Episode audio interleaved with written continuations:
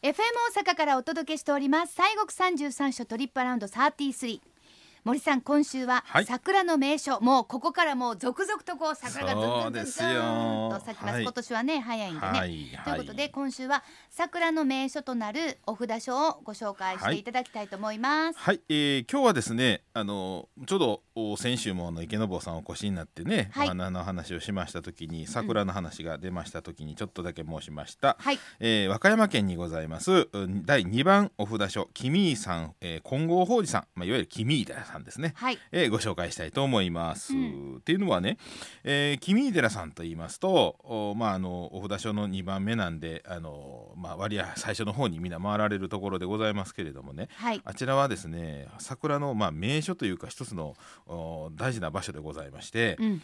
あの境内にはね500本の桜が植えられておるんでございますけれども、本。はい。そうなんです。でまあ、特に早咲きの桜としての、まあ、名有名な場所なんですが、うん。えー本堂の前にですねございます桜の木。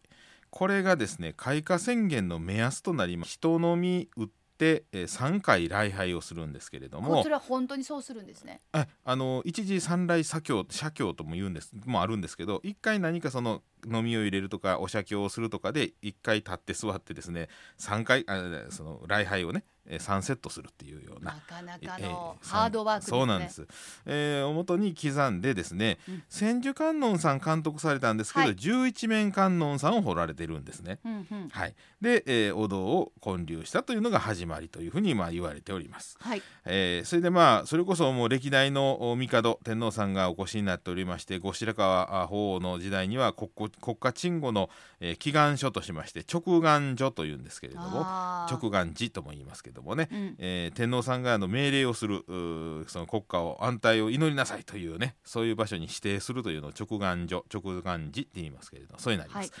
えー鎌倉時代には500人を超えるお坊さんがいたという、えー、ねすごい大きいところなんですよね。そうですよ大勢の方がいらっしゃってね。そうなんですよであの君井寺と言いましてね紀州の三三つの井戸の寺とこう書きますけれども、はい、ね。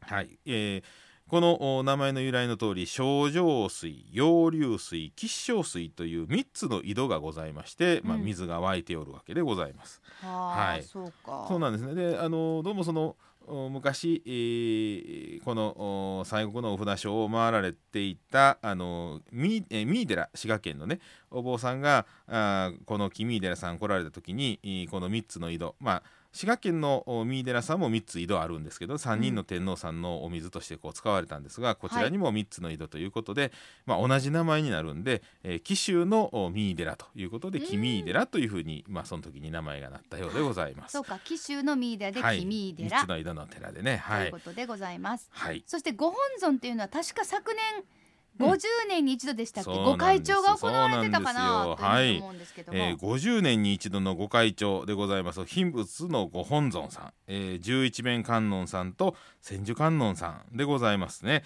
えーこのお像特別会長をされておったんですけれども昨年はまあこの新型コロナウイルスの影響で長らく中断をされておりました。ああ残念ですね。そうなんです。ところがですね、はい。まあ、まあせっかくねその機会でございますんで、うん。えー4月の8日木曜日から5月の29日土曜日まで、えー、よみがえりご会長ということでよみがえりご会長すごいです。でまあ、通常拝観料のほかに別途特別拝観料として1,000円の納めが必要でございますけれども、うん。あのまあ、秘仏50年に一度ご会長のですね十一面さんと千手さんのお像を拝むことができるということでございます。はあ、はい。でまあこのお二尊ですねお二人の仏さんはどちらも秘仏で国の重要文化財指定ということでございまして、うん。えー特にあの十一面さんはあの、まあ、厄除け開運良縁成就、こえー安産こそ子授けというようなことで、まあ、厚く信仰されておりましてうん。であの他の本堂にはですね国の重要文化財指定にされております梵天さんとか大釈さんとかのお像とかですねえーいろんなあの霊石があのございますんでうん。そちらもね拝観することができますんでね。まあ、やっぱりさすが鎌倉時代に500人を超える僧侶がいたと言われるだけあってやっぱりあのお寺自体の規模が大きいんですね。そうなんです。いろんなねもえ。えのがあったりとかして、はい、はい、でしかも大きいといえばめちゃめちゃ大きい観音様もいらっしゃる。そうでございます。はい。にゃこれがまたね。そんなに大きい？大きい。あの室町時代から、まあ、江戸時代にかけての古いそういう、まあ、建物がたくさん残るんですけれども一つですねひときわ、えー大きな建物がありまして、えーそれはまあ今のあの現,、えー現代建築になってるんですけれども、はい。あの仏殿がございまして、えー千手観音さんですけれども十一面千手観音さんのまあ誠にでかい仏さんがそこにおられます、はい。えーどんな大きさかというと高つ、えー高さ12メートル。12メートルもう何階建てっていうやつですね。そうです。あのうちの舞台とほぼ同じぐらいですよ。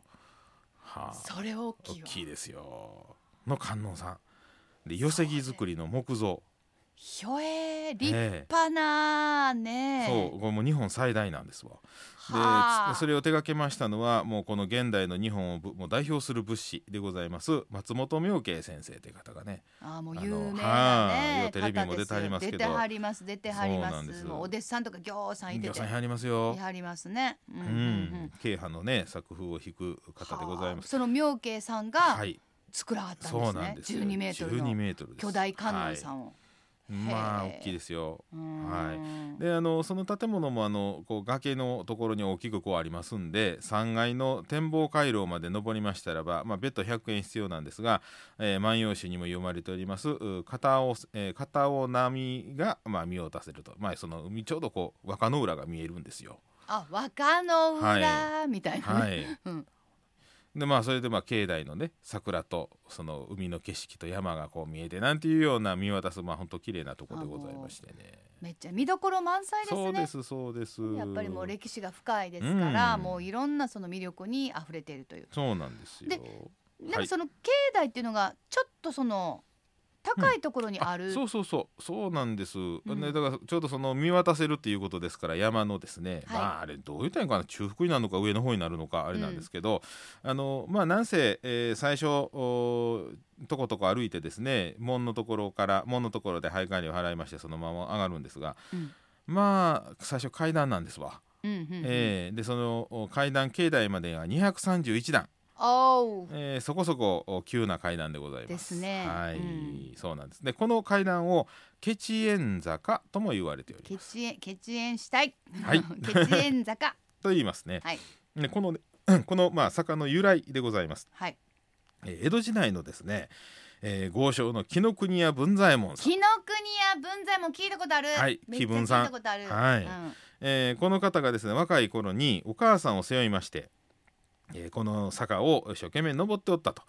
えーそうしましたらこの草履の鼻緒が切れてしもうたんですもうそらね。すれるわね。ねえ。そらすれるわよ。はい、であー困ったなと思っておりました。そうしましたらこの文左衛門さんを見かけました、えー女子が一人いたわけでございあまして。らあらどなたかしら。はい。で、えーこの方がですね、えー若野浦のこの湾にございます玉津島神社の宮司さんの娘さんのおかよさんというおのがかよちゃん、えー見つけたんですな。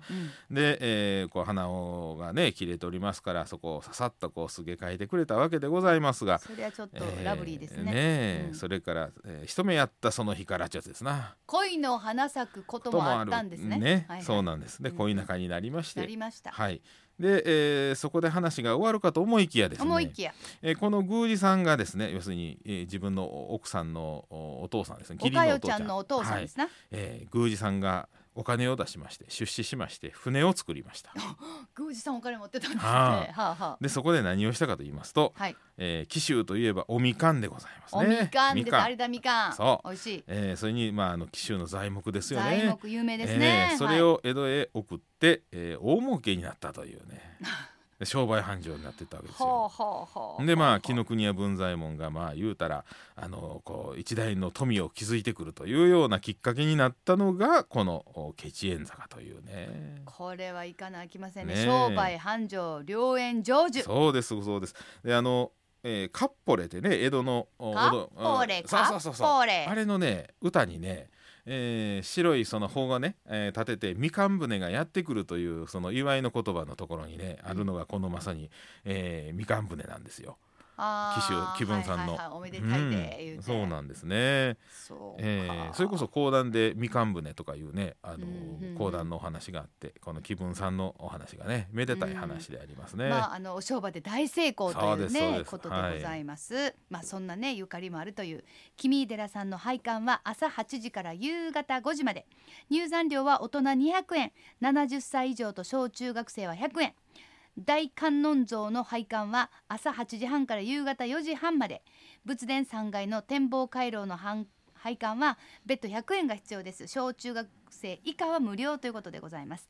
さあアクセスです。JR 紀ノ国線君井寺駅から歩いて10分。もしくは南海電鉄和歌山市駅から和歌山バス海南方面行きで君井寺。バス停下車歩いて10分でございます。お車の場合は阪和自動車道和歌山インターチェンジからおよそ9キロ。ETC 利用の場合は和歌山南スマートインターチェンジからおよそ5.5キロ。有料駐車場が30台ほどあるということでございます、はい、さあそれでは森さん、はいご神言よろしくお願いします、えー、君井寺さん、えー、十一面千手観音さんのおご神言でございます。えー、オンマカキャロニキャソワカでございます。で、三回お唱えいたしますのでよろしくお願いいたしお願いします。ますオンマカキャロニキャソワカ、オンマカキャロニキャソワカ、オンマカキャロニキャソワカ。はい、はいということでオンマカキャロニキャソワカ、はい。ということでございます。さあ今週はですね西国三十三所第2番のお札書君井さん金剛法事。君井寺さんですね。はい。ご紹介しました。桜ねいいでしょうね。ね